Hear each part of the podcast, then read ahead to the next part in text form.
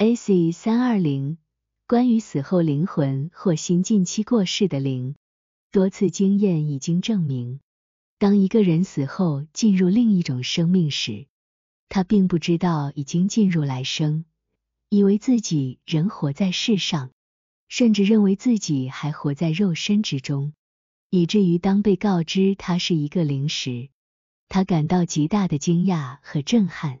这种反应，一方面是因为他觉得自己在感觉、欲望和思维上与生前的人类没有任何区别；另一方面是因为他生前并不真正相信自己会变成一个灵。还有一些人甚至认为灵不可能是这样的。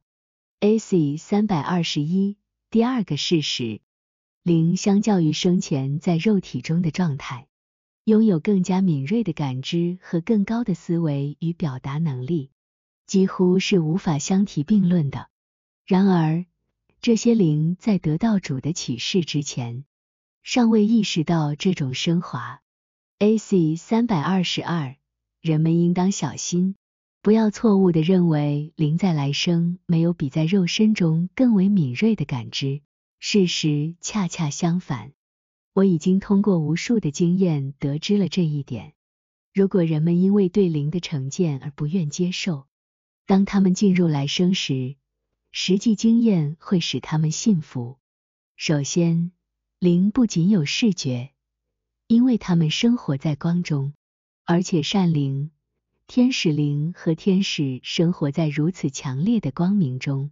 以至于世界中正午的阳光简直无法与其相提并论。关于他们生活中的光明，以及借着光明所见之物，盟主怜悯、容后详述。灵也同样拥有听觉，其敏锐的程度是在肉身时的听觉不能相提并论的。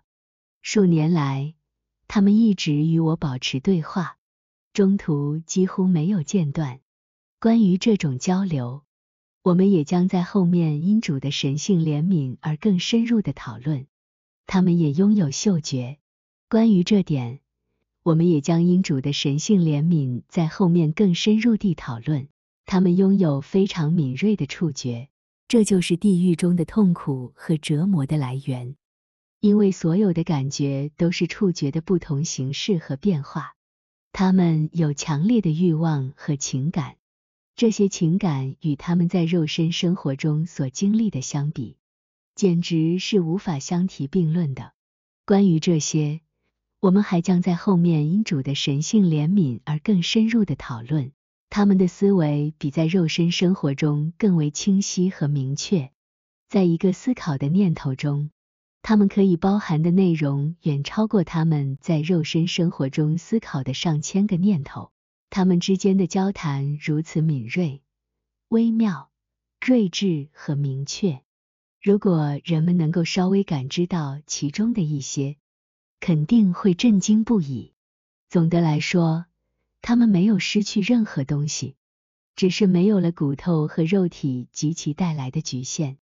他们明白，即使在肉身中，也是他们的灵魂在感受一切，而非肉体本身。所以，离开肉体后，他们的感知更为敏锐和完美。生命的质量取决于感知的质量，这是众所周知的。AC 三百二十三在本章结尾将展示在世时有不同想法之人所持有的一些观念。